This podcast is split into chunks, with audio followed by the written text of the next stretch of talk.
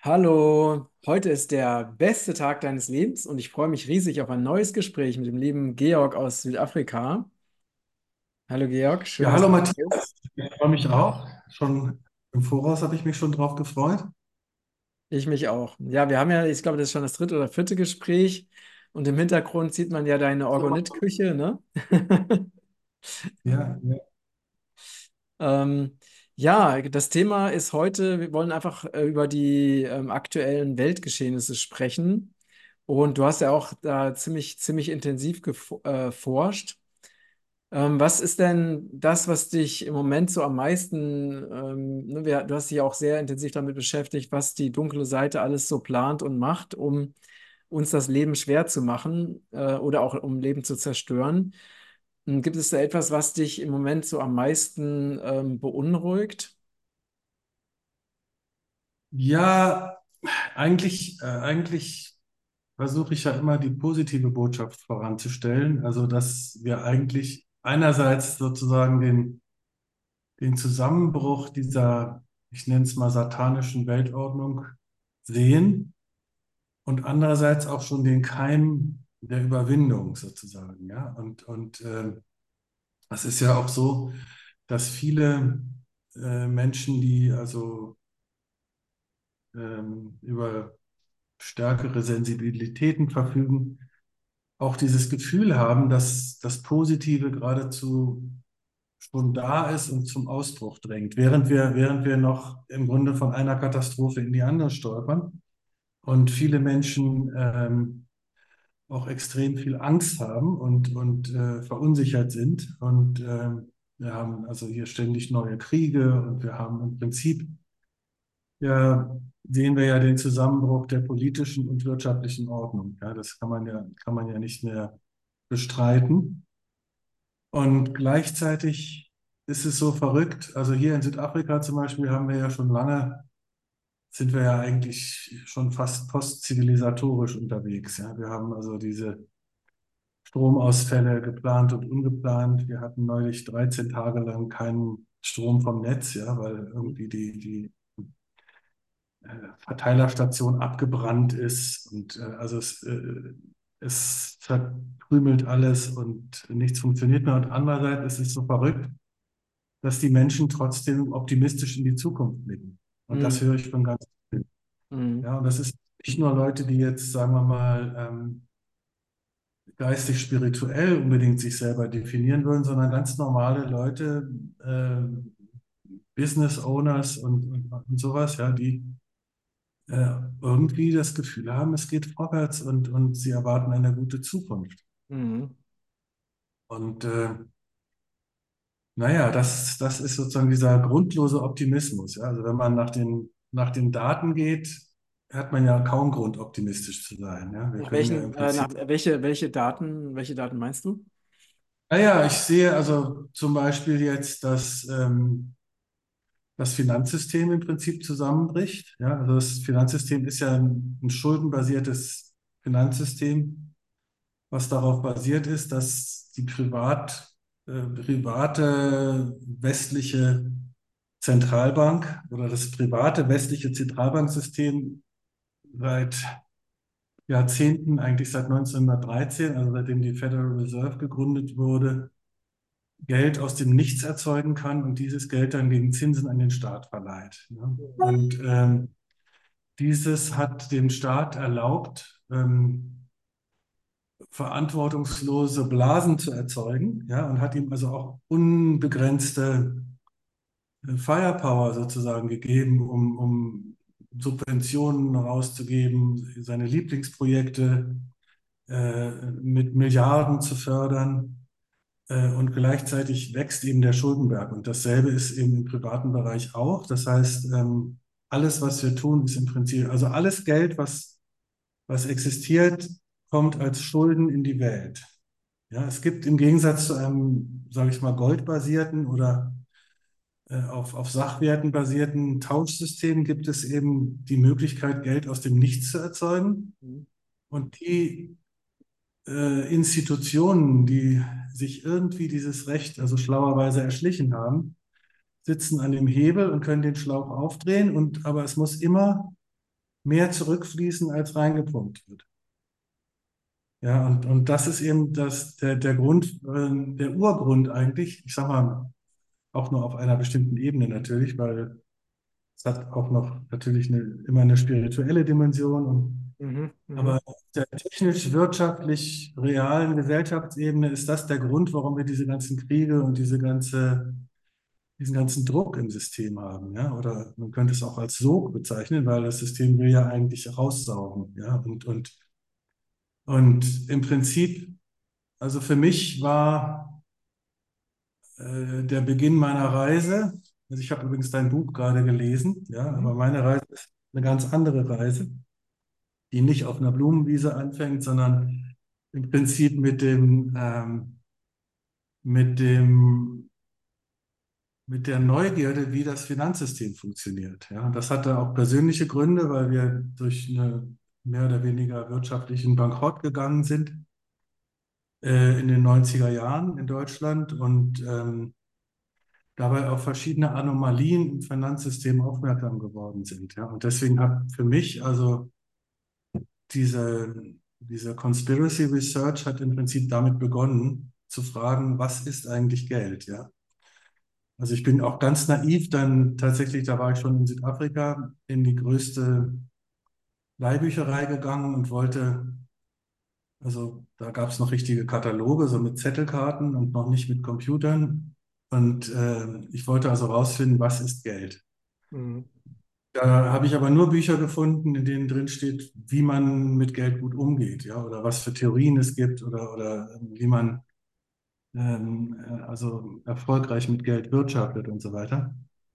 Und dann habe ich eben angefangen, solche Bücher zu lesen wie äh, The Beast äh, of from Jekyll Island von ähm, Griffiths und dann gab es ein anderes Buch von, ähm, eigentlich schon wieder so lange her. Aber jedenfalls habe ich also lauter Bücher über dieses Federal Reserve System gelesen und verstanden, dass das eben weder federal ist, also weder dem Staat gehört, noch äh, Reserven hat. It's neither federal nor does it have reserves. Okay? Mhm. Die einzige Reserve, die es hat, sind die Schuldverschreibungen der Schuldner, die zu Schuldnern werden, indem man ihnen das Geld, also das, das ist praktisch eine Geldschöpfungsmaschine, ja, die, Mhm. die äh, ihre eigenen Assets, oder wie man das, wie nennt man das auf Deutsch, also ihre eigenen Sachwerte schafft, indem sie Schuldscheine herausgibt und äh, in, nee, Schuldscheine in Zahlung nimmt, wo sich die Regierung dann ver verpflichtet, das Geld mit 5% zu verzinsen oder 3% oder 10% und so weiter. Ja? Und ähm, das ist für mich also der zentrale Punkt. Und wenn wir uns diese ganzen Kriege angucken, die in den letzten 30, 40 Jahren passiert sind, von Libyen, ähm, die Zerstörung von Syrien zum Beispiel und so, immer geht es darum, im Prinzip die, äh, also zum Beispiel als die Amerikaner Libyen übernommen haben, sind sie gleich mit einer fertigen privaten Reserve Bank da reingegangen. Mhm. Die war schon fertig, mit von libyschen Exilleuten ähm, bereits vorbereitet unter amerikanischer Aufsicht und so weiter. Mhm. Man hat sofort das Gold gestohlen, Mhm. man hat sofort äh, das Öl gestohlen. Ja, also es ist ganz irre. Es ist ganz irre, weil das System, also der, ich betrachte es als einen Parasiten und der Parasit ähm, ähm, kommt sozusagen an das Ende der Futterstrecke. Ja, also da ist nichts, nicht mehr viel da, was er noch fressen kann. Und ähm, das heißt, er muss ab und zu mal gleich so ein ganzes Land verschlucken. Und ähm, so wollte man natürlich übrigens auch Russland verschlucken, weil Russland ist ja voller Gold und Uran und, äh, und so weiter.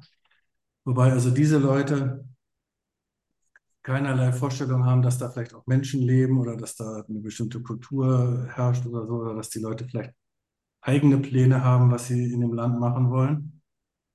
Und ähm, das hätte man also auch gerne gemacht. Ja? Also einer der, der nassen Bettträume des, des Geldparasiten ist im Prinzip Russland in Teile zu zerstückeln und äh, schön in das westliche System zu, äh, zu integrieren, was heißen würde, frische Ressourcen auszubeuten, die noch nicht hoch verschuldet sind. Mhm. Mhm. Und das, das ist im Prinzip sozusagen das, was, was abgeht.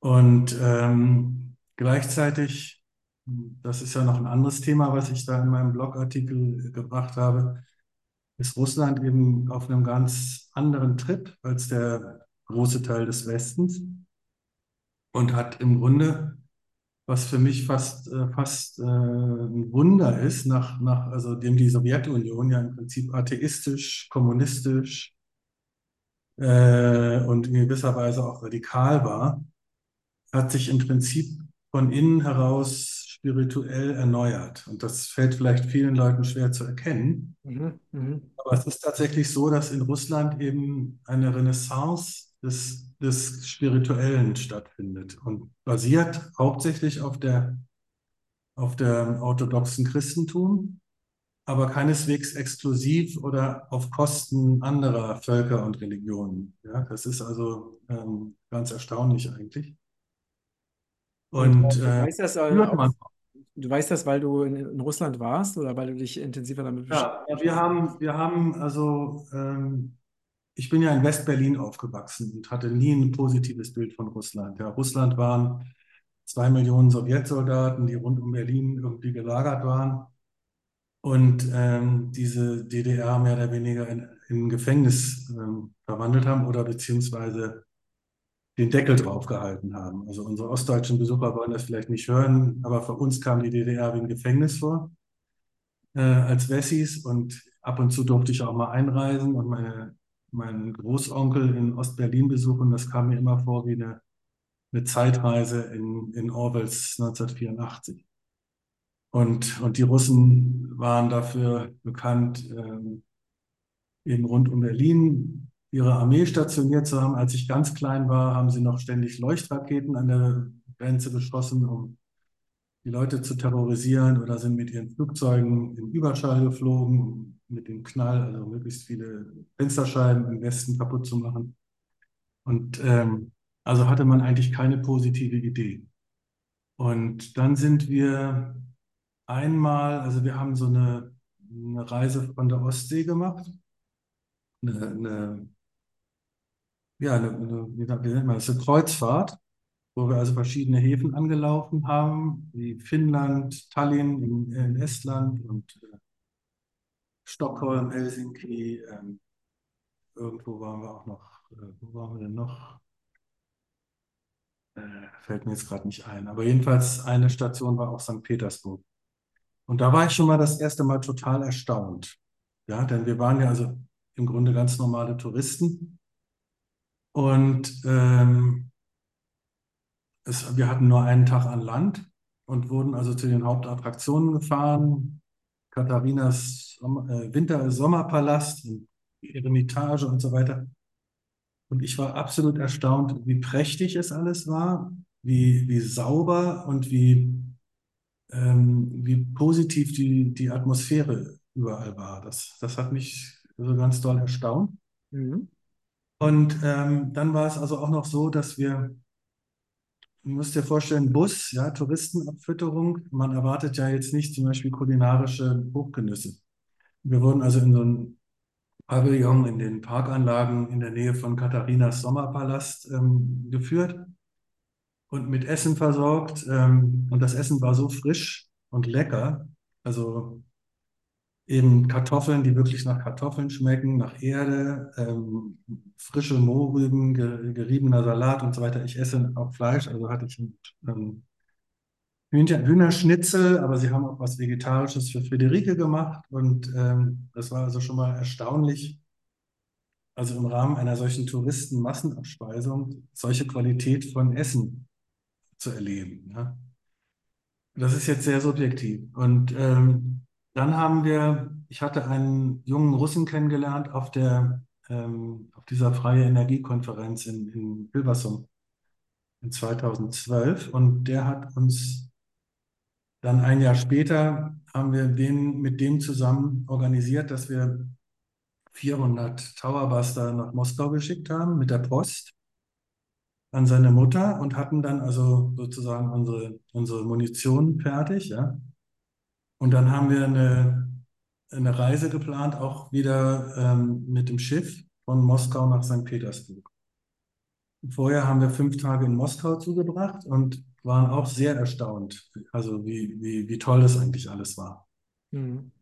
Und, und also ganz einfach vom Gefühl, die Energie ist positiv. Ich hatte, ich hatte eigentlich sozusagen erwartet, dass irgendwie dieses Ostgefühl noch da ist, das man früher kannte, ja, wenn man früher auf der Transitstrecke unterwegs war. Äh, ja, also Mhm. da, ich weiß nicht, ob du das noch kennst, aber wir als Westberliner hatten ja oft so einen Koller und dann mussten wir einfach mal nach Helmstedt fahren, ja, um, um nur mal raus aus dem Ja. eingebauten West-Berlin zu kommen. Und Lass uns doch dann, nochmal, äh, lass uns doch noch mal äh, zurückkommen auf die, ähm, die, die Grundaussage, ne? Also, weil ich finde es wichtig nur, dass wir ähm, auch die, die Richtung so ein bisschen ja, ja, beibehalten. ja, sorry, ich, ich schweife. Die du auch in deinem, äh, in deinem Blogbeitrag ja sehr, sehr, sehr schön dargestellt hast. Ähm, also siehst du denn aktuell ähm, Russland als praktisch als ein Bollwerk gegen die dunkle Agenda? Wie, wie ist da dein, dein Das ist schwer zu sagen, ja. Und ich meine, ähm, aber Russland ist auf jeden Fall nicht bereit, ähm, die Agenda mitzumachen. Ich, ich kann es nicht beurteilen, inwieweit äh, dunkle Kräfte in Russland wirksam sind. Ich kann mir nicht vorstellen, dass es, dass es die nicht gibt. Ja, das wäre naiv. Und ich glaube auch nicht, dass man irgendwie einem Land jetzt grundsätzlich positive äh, Eigenschaften zuschreiben kann. Aber ich, äh, ich habe das Gefühl, dass Russland insgesamt an der Spitze der Länder steht, die diese globale Weltordnung so nicht wollen. Ja? Mhm. Mhm. Und, und ähm, dass äh, Russland aufgrund seiner inzwischen, glaube ich, überdeutlich ähm, demonstrierten militärischen Fähigkeiten auch sagt, ihr könnt uns mal sozusagen. Ja? Also Russland ist zu einem, ist zu einem Punkt gekommen, wo es 10, 15 Jahre lang, also eigentlich war es ja so, als, als die Mauer gefallen ist, ich erinnere mich auch noch, ich habe da auch drauf gestanden und gepickelt und habe auch noch so ein paar Stücke von der Mauer. Da haben ja alle erwartet, dass wir dieses tolle, große gemeinsame Europa haben würden. Das von Lissabon bis Vladivostok oder von mir aus auch bis Shanghai reicht und wo wir alle in Friede, Freude, Eierkuchen herrlich zusammen freien Austausch treiben und so weiter. Und das war übrigens auch die russische Vision. Und die, und die Russen sind aber ähm, zurückgedrängt worden, weil im Prinzip der Westen gesagt hat, Russland bleibt der Feind. Ja, Mhm. und das habe ich persönlich erlebt. Ich habe äh, in, noch in den späten 90er Jahren habe ich tatsächlich Herrn Kissinger live gesehen in Berlin, wo der einen Vortrag gehalten hat und gesagt hat, pass mal auf, Leute, hier Friede, Freude, Eierkuchen mit Russland ist nicht. Russland ist der Feind. Ja, und da hat er sozusagen die Parole ausgegeben. Und dann hat ja Putin noch ein paar Mal, also am Bundestag gesprochen und auch auf der Münchner Sicherheitskonferenz und gesagt, wir, äh, wir sollten zusammenarbeiten und so weiter. Und ich glaube, äh, dass die Russen das wollen. Also ich glaube auch, dass die Russen ein sehr positives, grundsätzlich ein sehr positives Gefühl zu Deutschland haben. Das weiß ich eigentlich. Ich, äh, ich habe hier ja auch Kontakt mit Russen und die fragen sich alle, was ist los mit eurem Land? Ja? Ähm, seid ihr alle verrückt geworden?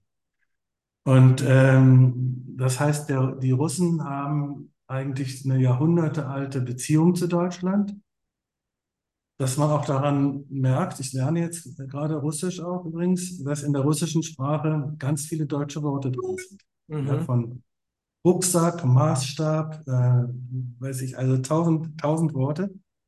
Ähm, es war ja auch so, dass in der napoleonischen Kriegeszeit war, war ungefähr die Hälfte des russischen Generalstabs waren preußische Generäle, die, die da auf russischer Seite gekämpft haben. Nicht? Und da hat sich natürlich zum Beispiel diese ganze Mil äh, Militärnomenklatur ist ganz stark von deutschen Mhm. äh, äh, Begriffen geprägt. Marschroute, ja, äh, Was ja, 1060. genau, also was ja, was ja auf jeden Fall interessant ist, ist, dass ähm, Russland hat sich ja, also trotz dieses, äh, dieses Krieges, ne, ähm, Mhm. und auch trotz der ganzen Sanktionen und Beschlagnahmungen, hat sich ja äh, wirtschaftlich enorm ent äh, positiv entwickelt, ne?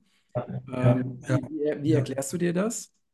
Ich erkläre es mir so, dass, ähm, naja, die Russen haben, ich wollte nochmal zu dem Aufbau der jetzigen Situation was sagen, warum es dazu gekommen ist. Ja, weil im Prinzip hat man vom Westen her versucht, Russland zu ärgern.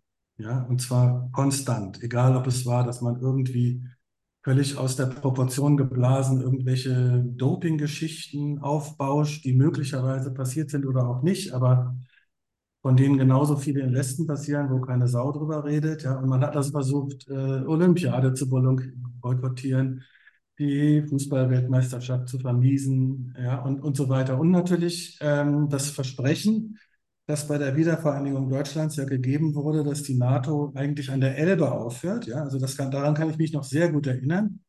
Da war gesagt, Keine, es also gibt keine NATO-Osterweiterung, hieß es immer. ja, Ne? und zwar nicht mal, nicht mal an der deutschen Grenze, sondern die Elbe, die alte Grenze. Ne? Die, die alte DDR-Grenze sollte eigentlich Schluss sein. Da sollten dann nur deutsche äh, Truppen sozusagen stationiert sein.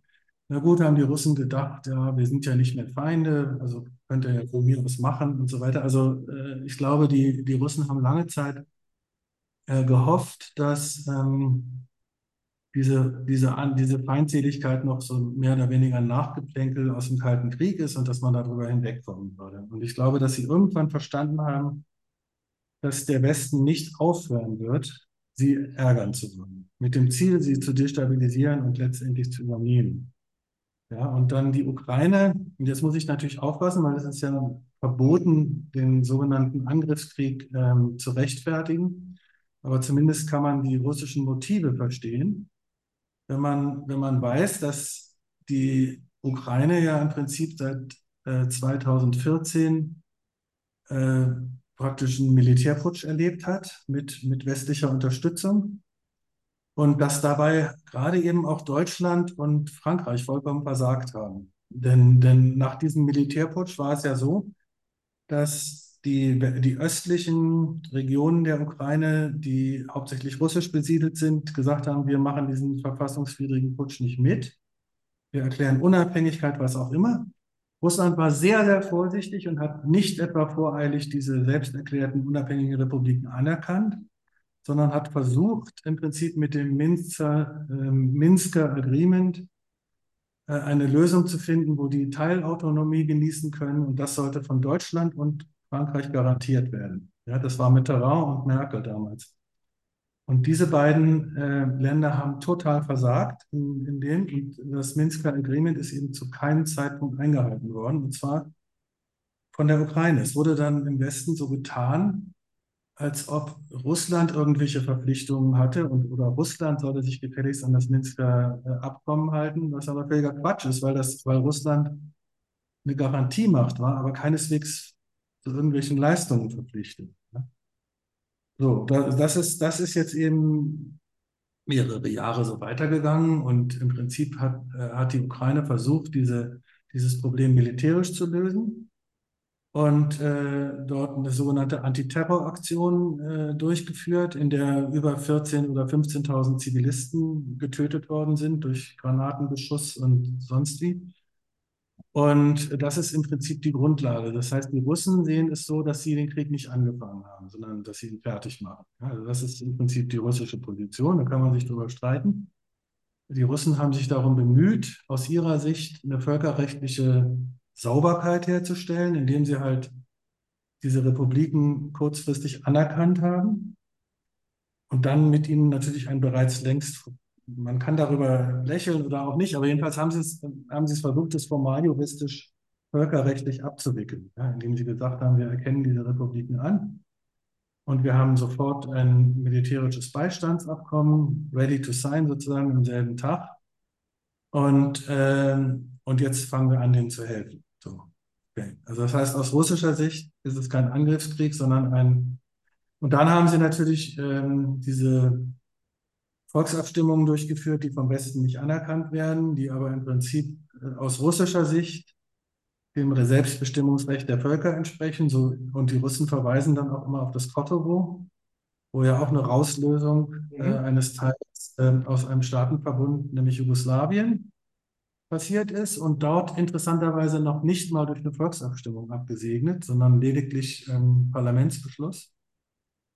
Ja, also die Russen haben da schon ein paar interessante Argumente und ähm, das Verrückte finde ich, dass man in Deutschland darüber jetzt gar nicht mehr richtig diskutieren darf. Ja, also man kann nicht mehr, nicht mehr darüber sprechen, was war die deutsche Rolle in diesem Desaster? Ja? Oder warum hat Deutschland im Prinzip den Schwanz eingekniffen und gemacht, was Amerika wollte?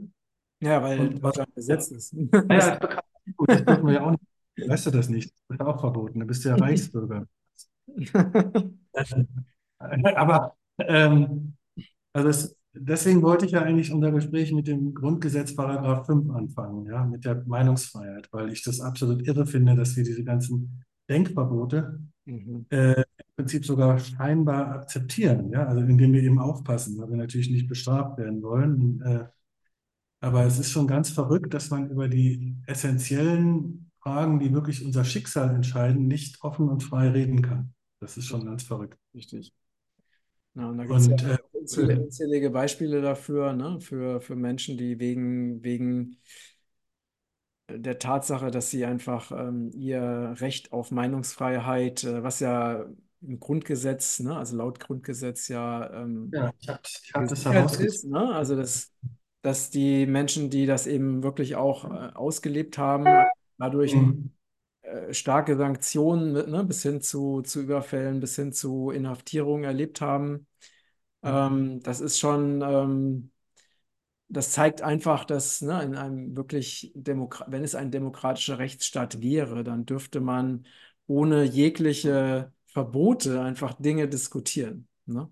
Das Dinge muss man. Es, kann ja gar keine Demokratie geben, wenn die Information beschnitten wird. Ja, das, das ist ja die Grundvoraussetzung äh, der Demokratie, ist ja der mündige Bürger. Ja, und und äh, ich bin ja noch in der Zeit von Willy Brandt und Helmut Schmidt aufgewachsen, wo man also noch davon sprach, vom mündigen Bürger und mehr Demokratie wagen und so weiter.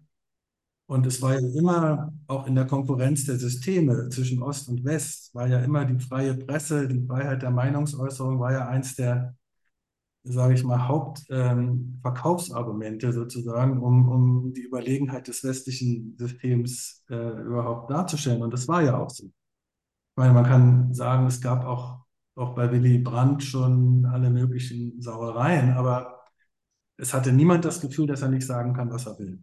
Und zwar egal, ob er jetzt äh, Maoist war oder, oder, oder äh, Rechter oder Linker oder, oder extremer, Extremmarktwirtschaftler oder was auch immer. Es gab eine freie, offene Diskussion.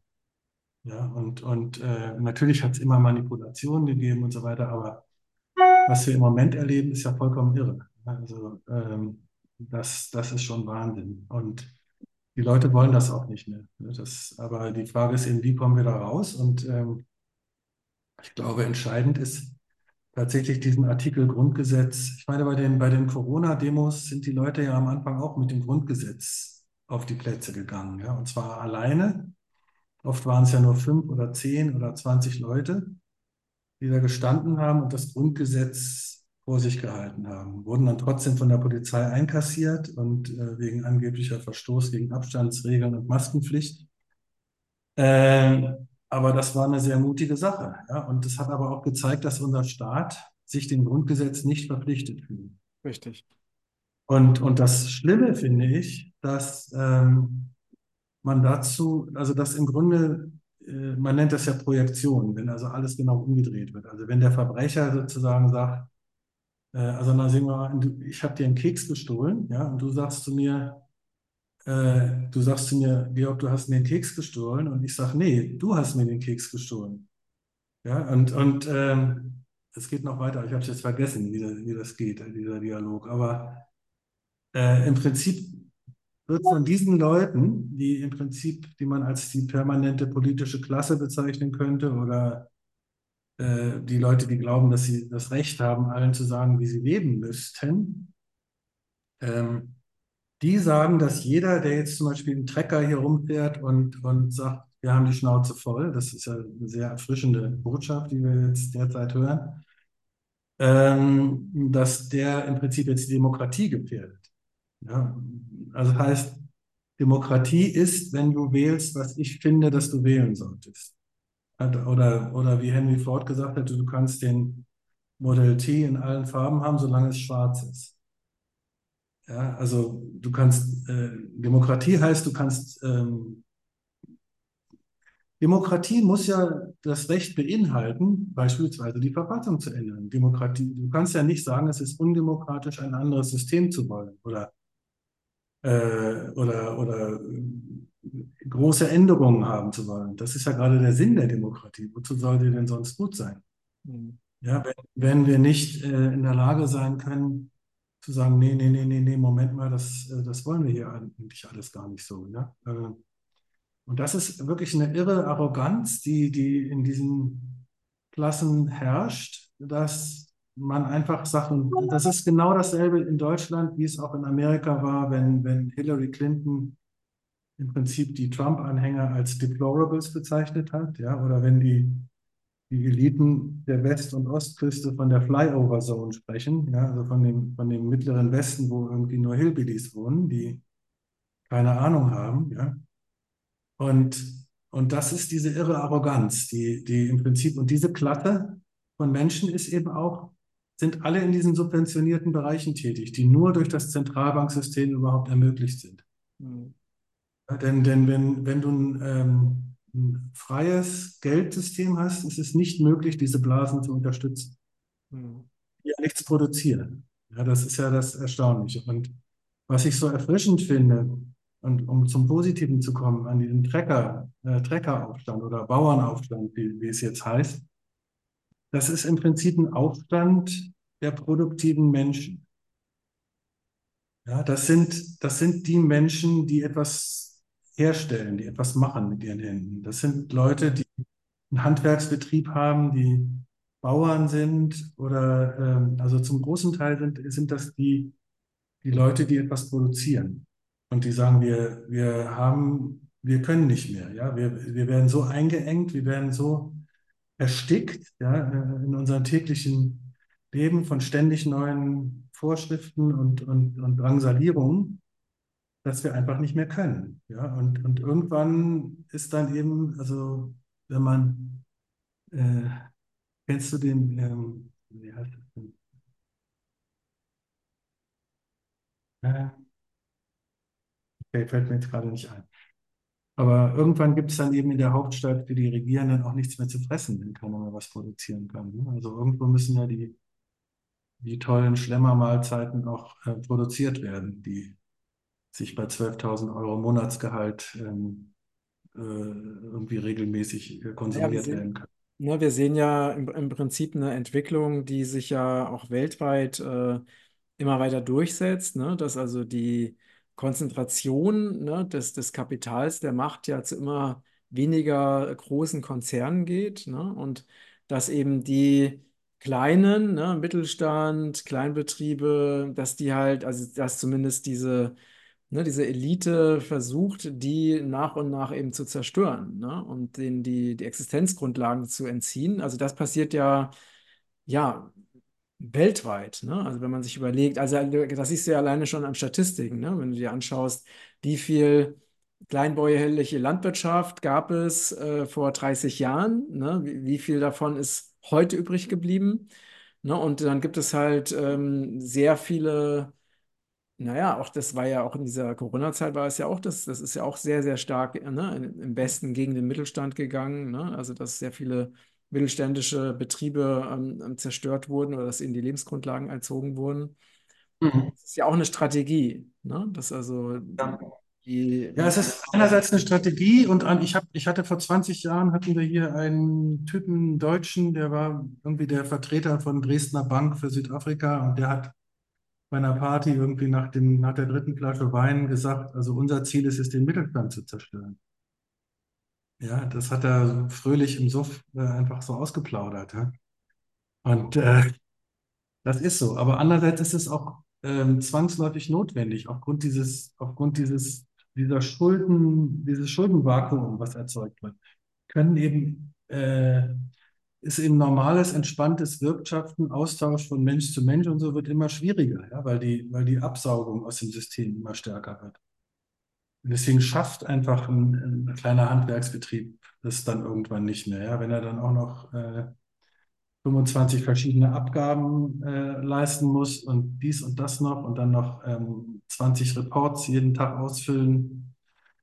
Äh, dann schafft das irgendwann nicht mehr. Ja? Während in einem, in einem entspannten, normalen System würde er eben einfach losgehen, würde seine Arbeit machen und sein Geld kriegen. Ja, und, und äh, fertig. Das muss man sich einfach mal vorstellen. Also da ist so viel äh, und, und äh, das ist ja so, dass diese, diese Großbetriebe oder diese Großvermögen, ja, die sind ja im Prinzip ist ja fast alles eins. Also es ist, äh, hat ja mal eine Schweizer Studie gegeben, die festgestellt hat, dass 80 Prozent aller Unternehmen 100.184 ähm, Hauptinvestoren gehören und die sind wiederum alle miteinander verbunden und gehören zu denselben Banken und so weiter und so fort. Also im Prinzip ist es eine Geldmacht, die sich auf dieses Zentralbankmechanismus stützt. Ja, und, und wenn du den Korken rausziehst, dann müsste das theoretisch auch weitgehend in sich zusammenfallen, ja, äh, weil zumindest insoweit, als es nichts Nützliches und Positives beiträgt.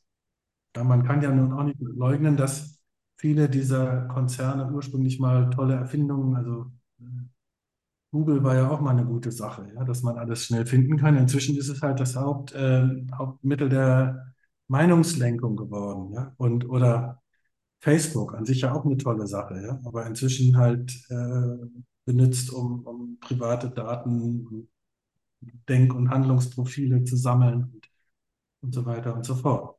Ja, also wir Ähm, erleben ja gerade eine, eine sehr starke, eine sehr starke Umstrukturierung, also weltweit, ne? Also wir hatten ja immer diese, sagen wir mal, die westliche Macht, die eben weltweit dominiert hat, ne? Also allen voran eben, eben die USA, die ja nach, seit dem Zweiten Weltkrieg ja auch unzählige Diktaturen installiert haben, ne? Oder in verschiedensten Ländern, also Stichwort zum Beispiel Südamerika, sehr viele ähm, demokratisch gewählte Präsidenten, entweder, ne, entweder mhm, ähm, durch Putschversuche oder durch Flugzeugabstürze eben aus dem Weg geräumt haben, ne? Weil das eben zum Beispiel, ne, Stichwort Salvador Allende oder Nicaragua, wo also die Menschen dort ja versucht haben, ihre eigene regionale Wirtschaft zu unterstützen und zu fördern und mhm, die mhm. großen Konzerne, also die großen US-Konzerne rauszuschmeißen, was die dann meistens, ne, die Präsidenten, die das versucht haben, ja meistens mit ihrem Leben bezahlt haben. Und also bis noch vor, ich würde sagen, vor fünf, zehn Jahren war das noch so, dass eigentlich kein Land es sich wirklich leisten konnte, sich gegen diese westliche Vorherrschaft ähm, aufzulehnen oder zu stellen. Aber mittlerweile Mhm. erleben wir ja was, was ganz anderes, ne? Also wir erleben BRICS, ne, dass sich Ja. also immer mehr, äh, dass sich praktisch eine Alternative bildet. Ne? Also dass äh, Russland wird stärker und auch gerade diese Länder wie, wie Brasilien oder Indien oder China äh, bekommen Mhm. mehr Macht und äh, stellen sich teilweise mehr oder weniger offen gegen dieses westliche System. Ne, während das westliche System immer noch versucht, ne, Stichwort Ukraine, Stichwort Nahe Osten, also diese Militärpräsenz weiterhin irgendwie zu zeigen Funktioniert ja nicht halten, aber sie, ähm, Mhm. also alleine die, die Vorherrschaft des Dollars, die ja immer, die eigentlich über Jahrzehnte gegeben war, ist ja jetzt auch schon Mhm. bröckeln, ne? Also da passiert ja gerade ein sehr, sehr großer äh, weltweiter um Umschwung.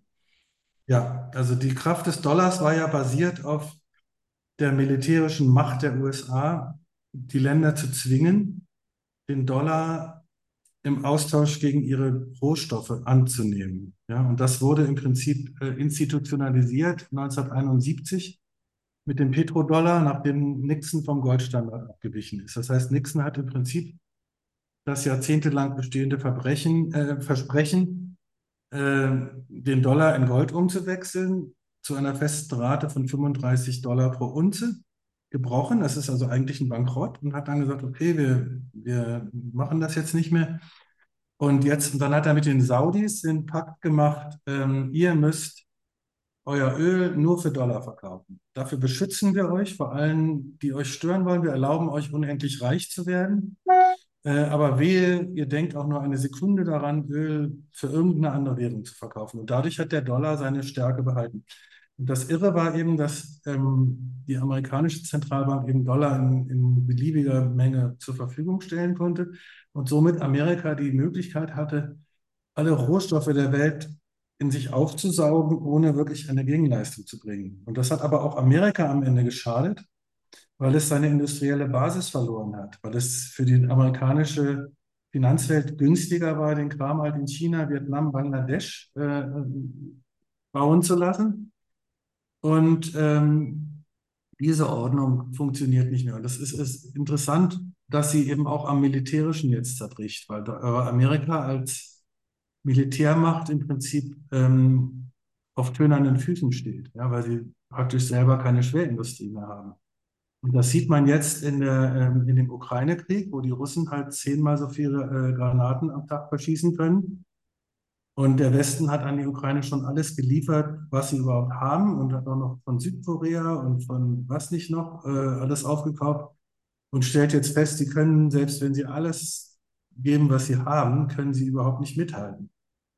Ja, das heißt, dass äh, am Ende tatsächlich, dass eben Russland, wo man ja noch lange gelächelt hat und gesagt hat, das ist eine Tankstelle mit Atomwaffen, ja, das war ja so ein Spruch, ähm, äh, dass Russland eben eine sehr viel robustere und größere Realwirtschaft hat als der Westen. Im Westen wird ja das Bruttosozialprodukt besteht ja zum großen Teil aus, aus Finanz-Casino-Spekulationen. Ja? Also jedes Mal, wenn ich irgendeinen Derivativhandel durchführe oder irgendein Casino-mäßiges Finanzgeschäft, wird ja irgendwie Bruttosozialprodukt punktet. Ja? Und, und inzwischen wird Prostitution und Drogenhandel mit reingerechnet. Mhm. Ja? Weil sie uns zugeben müssten, dass die Realwirtschaft im Abschmieren ist. Ja? Also Großbritannien hat damit vor zehn Jahren angefangen, Prostitution und Drogenhandel ins Bruttosozialprodukt reinzurechnen.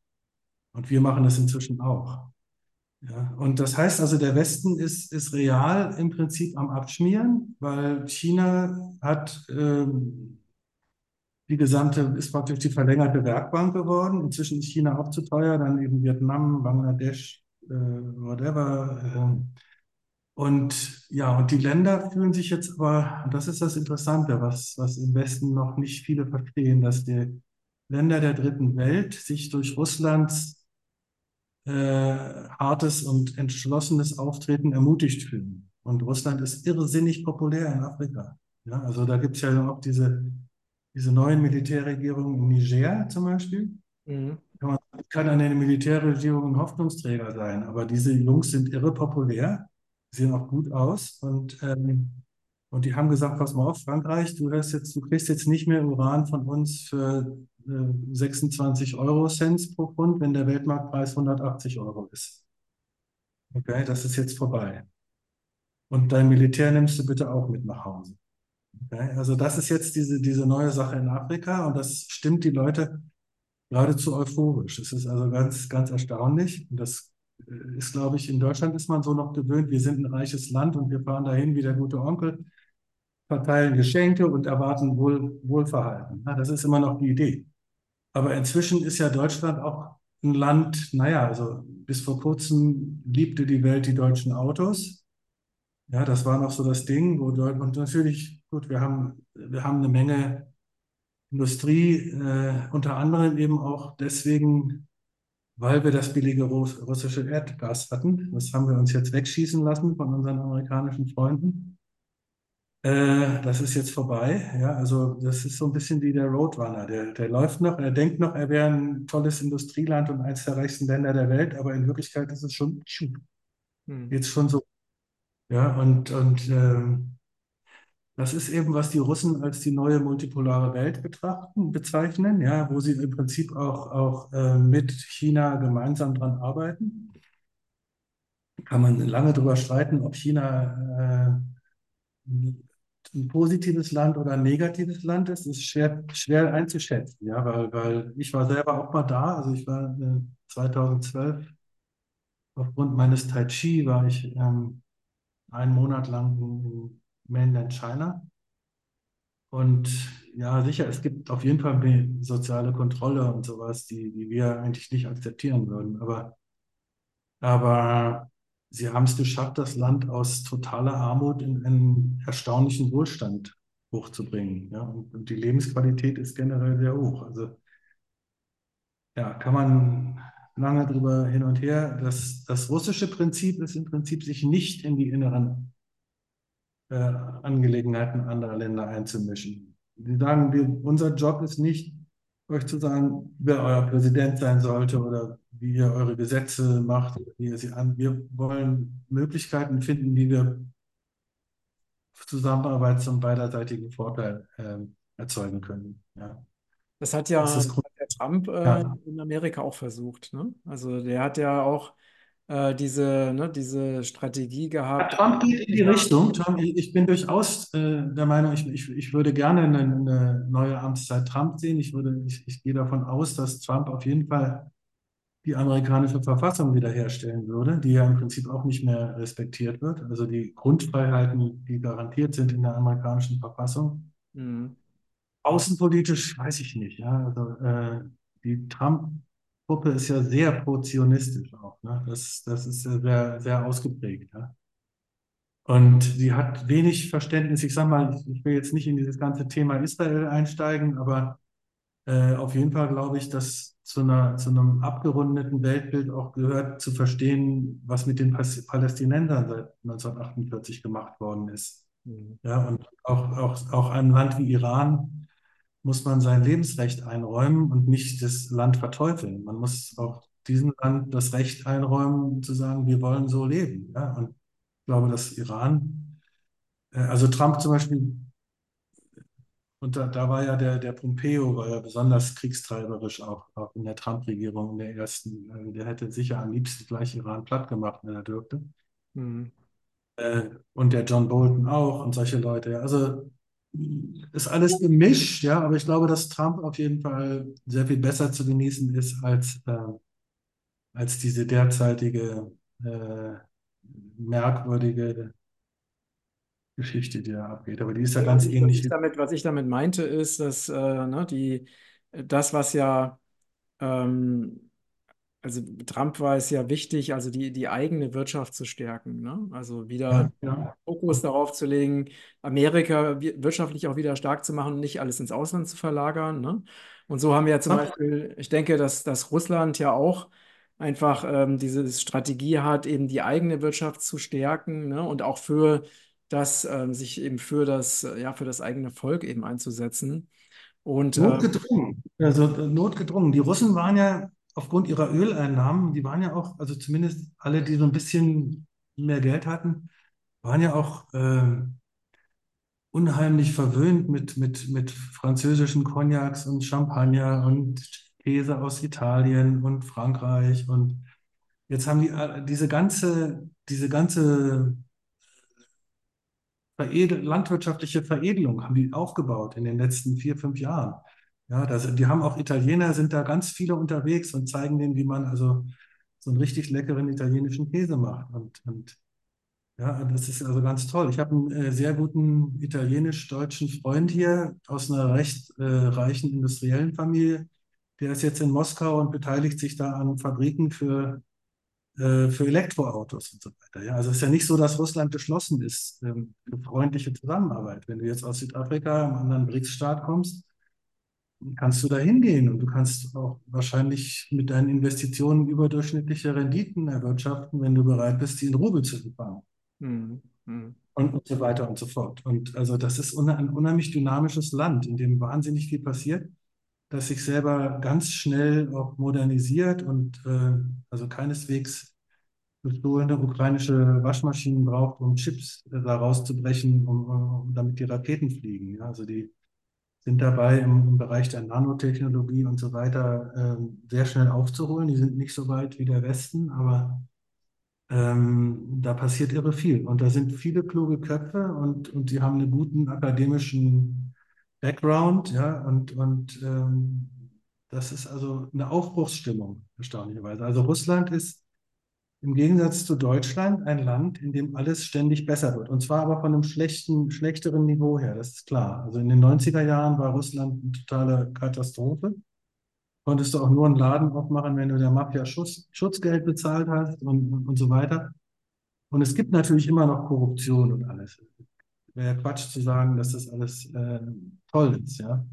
Aber es ist eben ein Land, in dem ständig in Infrastruktur investiert wird, wo immer, auch wenn Putin da seine, seine vierstündigen Marathons mit Fragen und Antwort macht, da geht es immer darum, wie man die Lebensbedingungen für die Menschen verbessern kann. Ja, da wird ganz praktisches Zeug diskutiert, da kann man wirklich nur staunen. auch mit welcher Detailkenntnis sich der Mann da, ähm, da darauf einlässt, ja. Mhm. Das heißt, ähm, äh, das ist ein Land, in dem alles, wo grundsätzlich der Wille da ist, alles zu verbessern. Ja, während wir im Westen im Prinzip äh, sehen, dass das jedes Jahr immer ein bisschen schlechter wird. Also man hat so das Gefühl, okay, gestern konnte ich noch ähm, das und das. Also ich meine jetzt nicht nur die Preise, aber auch, was man so tun kann und was man sagen darf und was Ja, man, ja, ja, ja. wie, wie es in der Stadt aussieht, wie, äh, wie die Brücken aussehen, wie die, äh, wie die Infrastruktur aussieht und so weiter. Ja, man hat immer das Gefühl, okay, ja, also es ist so ein bisschen wie wie Osteuropa sozusagen, wenn, äh, nachdem der Sozialismus eingeführt wurde und dann eben die Fassaden nicht mehr gestrichen wurden und, und, äh, und irgendwie hört alles auf und wird immer, immer schlechter. Ja. Und Äh, Wie, wie schätzt du denn die, ähm, die Entwicklung, die Gesamtentwicklung in diesem Jahr ein bezüglich den, den Themen, die wir jetzt gerade besprochen haben? sau schwierig zu sagen. Ich meine, ich habe ja auch nicht solche guten Lehrer in der geistigen Welt, die mir das alles sagen können, sondern ich muss mir das so zusammenreimen. Wo ich natürlich mal zuhöre, was, was ihr so alle besprecht. Aber ähm, ich glaube, dass erstens mal in Amerika die Trump-Seite letztendlich gewinnen wird. Und zwar einfach, weil die andere Seite sich jetzt derartig sozusagen bloßstellt in ihrem Versuch, Trump um jeden Fall, äh, um jeden Preis zu verhindern, dass sozusagen auf dem letzten äh, Dorfdeppen klar wird, dass die Typen nicht okay sind. Ja, weil, weil es einfach immer irrer wird. Ja, und, und ähm, ich glaube, Deutschland Ich bin sehr erstaunt über die, über diese Bauernproteste, aber ich glaube nicht, dass die jetzt schon zu einem Wechsel führen werden. Mhm. Ähm, Aber ich finde sie sehr positiv, weil die Menschen, weil die sehr diszipliniert sind. Die Leute sind nicht äh, konfrontativ. Ich meine, auch der gute Habeck, der war eben nur zu feige, sich dem Gespräch zu stellen. Kein Mensch hätte dem also ein Härchen gekrümmt, wenn der von der Fähre äh, gekommen wäre. Ja? Versuchen sie jetzt so ein, so ein, so ein Ding draus zu machen, als ob die ihn bedroht hätten. Das ist ja völlig irre. Ja? Also ähm, Also diese sind positiv, aber davon, glaube ich, kommt der Umsturz noch nicht, sondern es wird eher noch eine extremere Welle der Zensur geben. Es wird noch, noch viel verbotener sein, äh, alles Mögliche zu sagen. Aber die Leute werden es sich immer weniger gefallen lassen. Und, aber ich glaube, Deutschland muss von außen befreit werden. Und zwar aufgrund unseres Kriegsschuldkomplexes und dieser ganzen Geschichte, die im Prinzip die Deutschen lähmt und, und es ihnen unmöglich macht, äh, wirklich selbstbewusst aufzutreten und ihr eigenes Recht zu fordern. Äh, ich glaube also, dass entweder die Russen oder die Amerikaner uns befreien werden. Und Mhm. zwar, und zwar nicht unbedingt, indem sie jetzt einmarschieren, ja, und, und äh, ich glaube, dazu haben die Russen gar keine Lust. Abgesehen davon, dass drei Millionen russischstämmige Menschen sowieso in Deutschland leben, ja, das vergisst man auch immer wieder. Es sind ja so viele äh, äh, Spätaussiedler und was man alles nennt. Also in der Zeit, wo Russland am Boden lag, wollten die ja auch alle raus. Ja, die, die haben dann auch alle noch irgendwo einen deutschen Schäferhund in der Familie gefunden und gesagt, wir sind äh, deutsche Spätaussiedler. Die sind ja alle bei uns, die sprechen fließend Russisch, die haben ihre eigene Meinung zu dem Thema, die halten eher ein bisschen die Schnauze. Ja, aber, aber es hat ja auch Demonstrationen gegeben gegen diese Russenfeindlichkeit und so weiter oder zum Schutz des, des sowjetischen Ehrenmals, wie Treptow und solche Sachen. Ähm, aber ich denke, dass die NATO wird praktisch, der NATO wird jetzt langsam die Hose ausgezogen. Also die NATO mit ihren, mit ihrem, mit dieser Idee, dass die NATO super allmächtig ist und überall nur mal kurz auf den Knopf drücken muss und dann ist alles platt. Diese, dieser Gedanke ist im Prinzip beerdigt. Ja? Und zwar einfach, weil die NATO hat schon alles reingedonnert, was sie hat. Äh, um, hat im Prinzip dreimal eine neue ukrainische Armee ausgerüstet. Ja? Das muss man ja auch sehen. Ich glaube, die erste Armee, die ist auch geheizt worden. Und, und die Russen haben einfach nur diese Linie gehalten und gesagt, bringt mal her, wir verbrennen das dann. Egal, ob es Leoparden sind oder weiß ich, Tiger oder Pumas oder, oder Abrams Tanks oder Challengers. Die könnt ihr ruhig herbringen, wir verbrennen das dann. Und ähm, traurig ist natürlich, dass da mehr Menschen zu Tode kommen. Das ist, das ist äh, schrecklich, aber wenn man es als Spiel der großen Kräfte sieht, kann man es anders betrachten, als wenn man es eben auf dieser individuellen Ebene sieht. Ja. Also Richtig. ich glaube, NATO kaputt, EU kaputt im Prinzip, ja, weil, weil keiner, äh, also dann haben wir Slowakei und ähm, Ungarn, die im Prinzip nicht mitmachen. Dann haben wir inzwischen Holland, hat jetzt auch eine rechtspopulistische Regierung, die gegen diese unkontrollierte Einwanderungspolitik ist und möglicherweise auch zur Ukraine eine andere Einstellung hat. Grundsätzlich hat keiner mehr richtig Lust, das Geld so rauszuhauen wie am Anfang, weil es ja nichts genützt hat. Mhm. Und die Ukraine war ja auch eine riesige Geldwäschemaschine, das darf man ja auch nicht vergessen. Also deswegen, auch deswegen wird vieles zusammenbrechen. Ja. In dem Moment, wo die Ukraine als Staat mehr oder weniger zusammenbricht, und das sehe ich kommen, ja, ich glaube, dass diese ganzen Überlegungen, was die, was wir der Ukraine in 2025 noch für Kampfflugzeuge liefern wollen, das ist gegenstandslos. Ich rechne damit, dass die in den nächsten drei bis sechs Monaten zusammenbricht. Und zwar nicht unbedingt, dass die Russen alles platt machen müssen, das wollen die auch gar nicht. Die wissen ja, dass sie das wieder aufbauen müssen. Richtig. Ja, und und ähm, die haben ja in den Gebieten, die sie sozusagen aus ihrer Sicht befreit haben, also wie Mariupol oder und so weiter, haben die ja blitzschnell angefangen, neue Häuser zu bauen, alles den Schutt weg. Und ja, also es ist bewundernswert, ist die, diese positive Aufbauleistung, die man da auch sieht. Ja. Und natürlich geben sie ihren Bürgern Steuervergünstigungen, um in diesen Gebieten zu investieren. Und, und man sieht da also blitzschnell neue Wohnblöcke äh, und so weiter. Ich glaube, dass, und dann hat man immer gedacht, die Russen, die haben nicht, die, die sind impotent, die können nicht, ja, ähm, die wollten nicht, die wollten nicht das ganze Land kaputt machen. Natürlich können die einen Krieg entfesseln, wo nichts mehr stehen bleibt. So wie die, so wie die Amerikaner das überall machen. Ja, wenn die Amerikaner angeblich ISIS in Raqqa in Syrien zerstören, dann ist einfach die ganze Stadt platt. Ja, da steht nichts mehr. Und dann sagen sie 35 tote Zivilisten, was natürlich völliger Unsinn ist, weil wahrscheinlich in jedem, Absolut. in jedem Häuserblock wahrscheinlich 35 tote Zivilisten. Also ich glaube, Russland gewinnt, das ist ganz klar. Äh, daraufhin verstricken sich sozusagen die ganzen Leute in der EU und in der NATO in immer abstruseren ähm, Face-Saving-Argumenten äh, sozusagen. Ja? Und, aber die Leute merken immer mehr, dass es nicht passt. Und sie sehen auch trotz der ganzen Zensur, dass es mit Russland aufwärts geht und mit ihnen bergab. Ja? Das heißt, da sehe ich einen sehr starken Druck zur Veränderung. Ja? Und ähm, dann denke ich, aber das ist natürlich auch in gewisser Weise 50-50, dass wahrscheinlich Trump wieder Präsident wird wenn er nicht umgebracht wird. Ja, weil, weil ansonsten können sie ihn eigentlich nicht mehr aufhalten. Ja, und, und Amter werden sagen, äh, wie, wie können wir denn die, du, ne, du beschäftigst dich ja intensiv mit, mit Orgonenergie und ja. jetzt, ne, also auch zum, zum Schluss unseres Gesprächs, ähm, wie können wir denn, also ne, wir wünschen uns ja alle ne, eine Welt, in der wir gesund, ne, mit einer guten Umwelt, mit äh, gesunden sozialen Strukturen, wo sich keiner Sorgen oder Ängste haben muss, ne, für, äh, keine Angst um seine Zukunft haben braucht. Ähm, letztendlich haben wir ja fast alle Menschen also ähnliche Wünsche für die Zukunft, ne, wünschen sich Frieden, mhm. wünschen sich Freiheit, freie Meinungsäußerung.